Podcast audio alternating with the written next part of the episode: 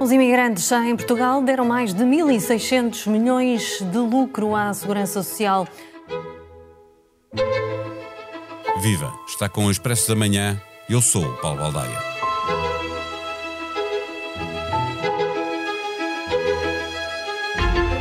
Há 10 anos, com a austeridade instalada e a Troika a chegar para nos obrigar a apertar ainda mais o cinto, o saldo migratório era claramente negativo.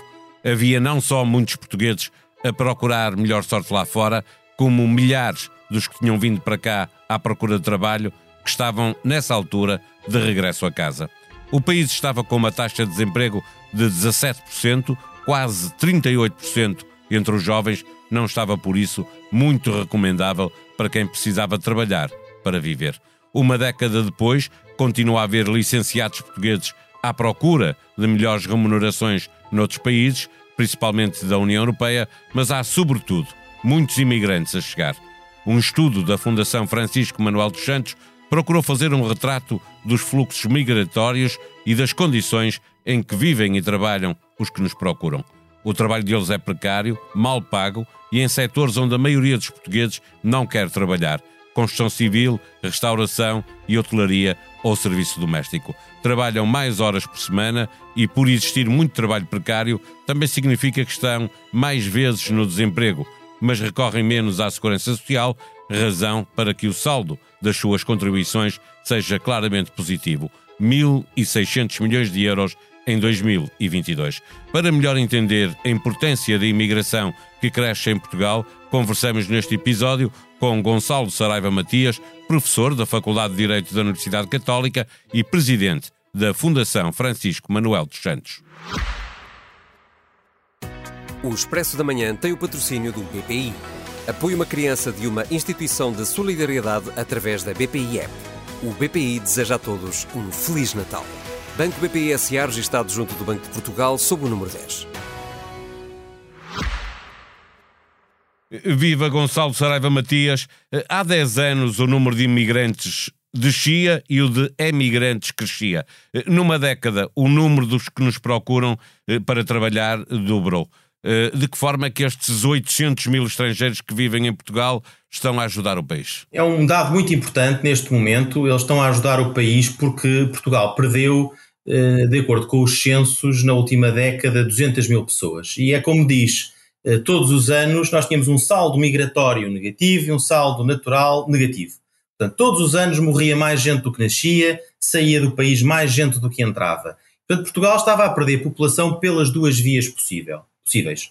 Eh, e por isso é que justifica essa perda de população, e de acordo com os estudos da Fundação Francisco Manuel dos Santos, nós iríamos perder, eh, ou vamos perder, 20% eh, da população nos próximos 30, 40 anos. Isso é evidentemente um problema do ponto de vista da sustentabilidade da segurança social e do, do nosso Estado Social. Os nossos números também mostram que 20% das pessoas estão em situação de pobreza ou em risco de pobreza e muitas mais estariam se não fosse o Estado Social. Portanto, nós não podemos estar numa situação em que o Estado Social esteja em risco sob pena eh, de o país entrar em colapso, é somar a isso o envelhecimento da população.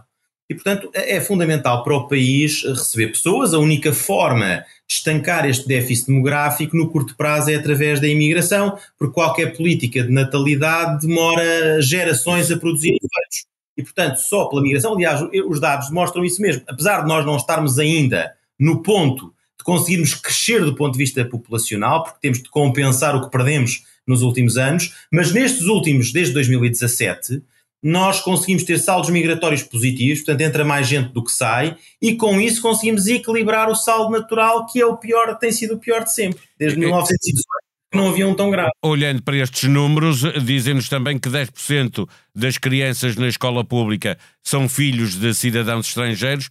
Isto é condição imprescindível para haver uma boa integração, os trabalhadores imigrantes estarem acompanhados de, da família, eh, constituírem família no nosso país?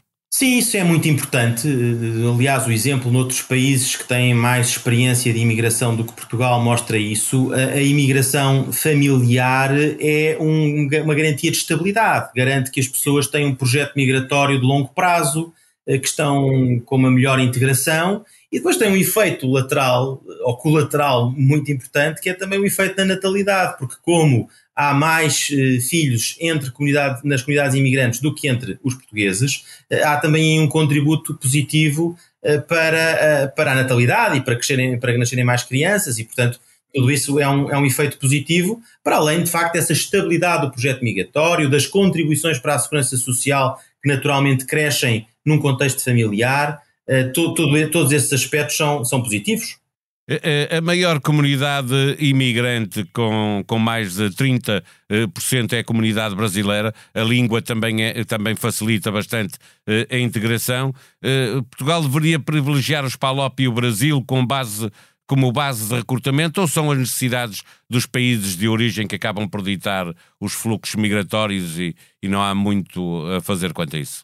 Em primeiro lugar, eu devo dizer que acho que há muito a fazer quanto a isso. E acho que esse tem, aliás, sido um dos problemas da nossa política migratória. Nós temos deixado a nossa política migratória ao sabor uh, das conveniências de cada momento. Aliás, não temos tido uma política migratória no sentido próprio da palavra, com uh, um investimento público, com prioridades, com objetivos. Isso não tem existido e, portanto, tem uh, oscilado um pouco ao sabor do momento ao sabor dos ciclos económicos, quando estamos em crescimento aumenta a imigração, quando, estamos, quando decresce reduz, e portanto não tem havido aí uma política muito consistente. Eh, nós temos, de facto, olhando para estes números, nós temos 30% de imigrantes de origem brasileira, isso é uh, aqui um número muito expressivo, porque a segunda nacionalidade é o Reino Unido com 6%, portanto muito abaixo, e depois disso todos abaixo dos 5% seja, há aqui uma diferença muito grande em, relação ao Brasil, que se justifica essencialmente por razões culturais, linguísticas, etc. Também devo recordar que houve recentemente um acordo no âmbito da CPLP que permite a mais fácil circulação de cidadãos eh, de língua portuguesa, no espaço de língua portuguesa. Isso também eh, facilitou entrada de cidadãos brasileiros em Portugal, mas eh, também recordo eh, que esse acordo no âmbito da CPLP está a ser disputado na União Europeia eh, com dúvidas sobre a sua legalidade. E, portanto, também aí tem que haver cuidado para compatibilizar as obrigações de Portugal no âmbito da União Europeia com estas necessidades. Mas, independentemente disso, e para responder à sua pergunta, Paulo, eu acho que é fundamental uma política migratória ativa, ou seja, Portugal perceber quais são as suas necessidades, perceber que precisa de pessoas, eh, que tipo de qualificações, que tipo de pessoas é necessário. não é uma seleção, evidentemente, ou não é uma escolha, evidentemente, em função eh, da raça ou do credo ou tudo isso, porque isso seriam uh, discriminações inaceitáveis até à luz da nossa Constituição.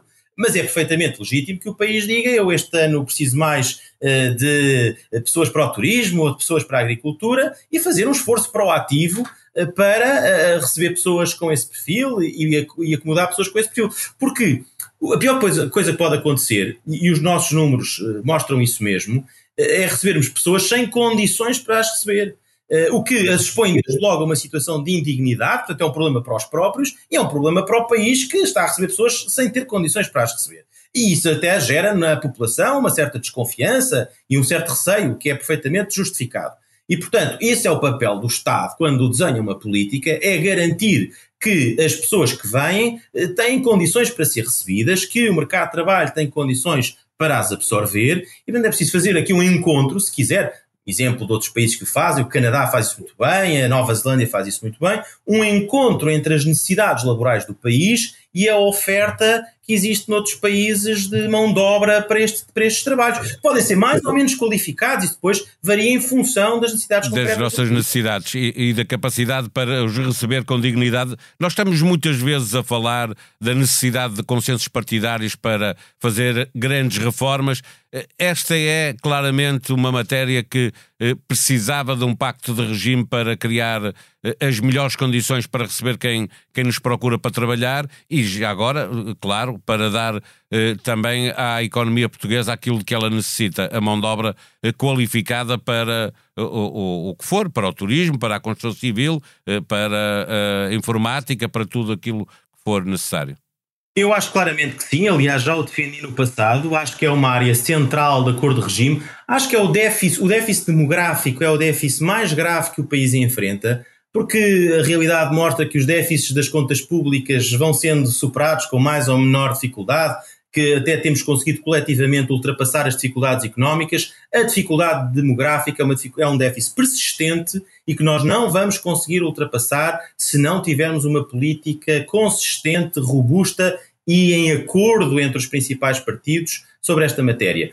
É, em primeiro lugar, é preciso reconhecer que há um problema. Nós não conseguimos resolver um problema se não reconhecemos que ele existe. E, portanto, temos que reconhecer que há um problema, que há um problema demográfico no país, eh, que a imigração é necessária, portanto, não é criar mitos e desinformação sobre o fenómeno, é compreender que a imigração é necessária e que é necessária uma política de imigração e que essa política deve resultar de um acordo entre os partidos para não andar a mudar ao sabor das conveniências, ao sabor de cada ciclo político. Portanto, é um, é um, é um setor absolutamente chave. Mas é um setor que é muito sensível a alterações, eh, porque os, os fluxos migratórios, sejam mais ou menos qualificados, são muito suscetíveis às alterações, aos desincentivos, aos fechamentos, eh, como agora se viu, aliás, com as alterações eh, nos residentes não habituais, nos vistos gold, etc. Aí também estamos a falar de imigrantes, portanto, também estamos a falar de pessoas que vêm, alguns deles residir para o país, outros investir no país, e, e estes movimentos são muito sensíveis às questões regulatórias e, portanto, é preciso uma estabilidade que garanta que as pessoas encontram no país um destino para viver. E, e há outra coisa, Paulo, nós temos promovido muito o país como destino de investimento e temos apostado muito na importância do investimento estrangeiro no país, mas temos pouco, ouvido muito pouco falar da, da promoção do país como destino para se viver e trabalhar. Uh, para se viver eh, com ou para turismo, sim, mas não tanto como um país para se viver e trabalhar e fixar um projeto de vida. Nós temos ouvido pouco falar sobre isso. E esse é um aspecto de uma política, ou se quiser, de uma diplomacia migratória, é uma expressão que eu uso, mas que também se ouve pouco falar, uh, que é a promoção internacional de Portugal como um destino para viver, porque nós vivemos neste momento no mundo uma corrida pelo talento os principais países estão a correr pelo talento. A Alemanha está, o Reino Unido está, estão à procura, à procura de captar talento. E nós temos sido vítimas disso, porque os nossos jovens vão para esses mercados trabalhar.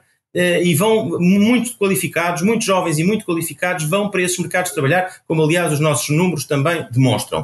Uh, e portanto Portugal tem que estar nessa corrida, nessa competição internacional pelo talento eh, isto só para confirmar a sua pergunta, acho que é importantíssimo um pacto de regime, mas para além disso é importantíssima a definição de uma política migratória que verdadeiramente não existe. A conversa com Hugo Seneca no podcast do Futuro do Futuro, Paulo Dimas, coordenador do Centro para a Inteligência Artificial responsável, admite que as autoridades portuguesas poderão ter um raio de ação limitado no caso de surgirem campanhas de desinformação levadas a cabo por agentes de inteligência artificial durante as legislativas de março. As nossas crianças, se quiserem aprender sobre o ditador António Oliveira Salazar, aprendem segundo um alinhamento que foi definido pela Open High. Boden estava a acabar a especialidade de ginecologia e tinha planos muito otimistas para o futuro quando a invasão em larga escala começou e a cidade de Mariupol passou a ser um dos epicentros da guerra. Viveu sete meses sob ocupação e, para sobreviver, teve de roubar comida dos apartamentos abandonados pelos vizinhos. Ouça a história dele no Manual de Sobrevivência, um podcast narrativo sobre o dia a dia num país em guerra. Autoria de Irina Chev. A sonoplastia deste episódio foi de João Luís Amorim. Tenham um bom dia, nós vamos voltar amanhã. Até lá. O Expresso da Manhã tem o patrocínio do BPI. Apoie uma criança de uma instituição de solidariedade através da BPI App. O BPI deseja a todos um Feliz Natal. Banco BPI SA registado junto do Banco de Portugal sob o número 10.